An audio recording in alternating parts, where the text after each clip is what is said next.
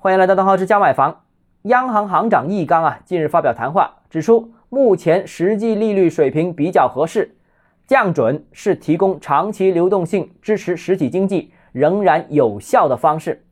哎，从这个讲话的内容看啊，货币政策今年应该不会有大的调整，继续维持宽松，甚至进一步增加流动性的可能性是有的。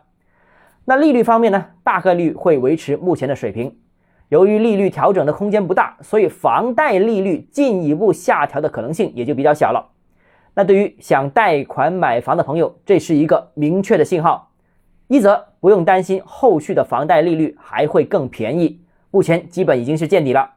二则由于部分热点城市、热点板块的房价已经开始有所反弹，而且未来还会有更多增量资金进入经济社会，当然也包括进入楼市了。那所以现在出手购房已经没有什么可担忧的了，利率见底，价格见底，就不用犹豫了。好了，今天节目到这里啊，如果你个人购房有其他疑问想咨询我的话，欢迎私信我或者添加我个人微信，账号是教买房六个字拼音首字母小写，就是微信号 d h e z j m f。我们明天见。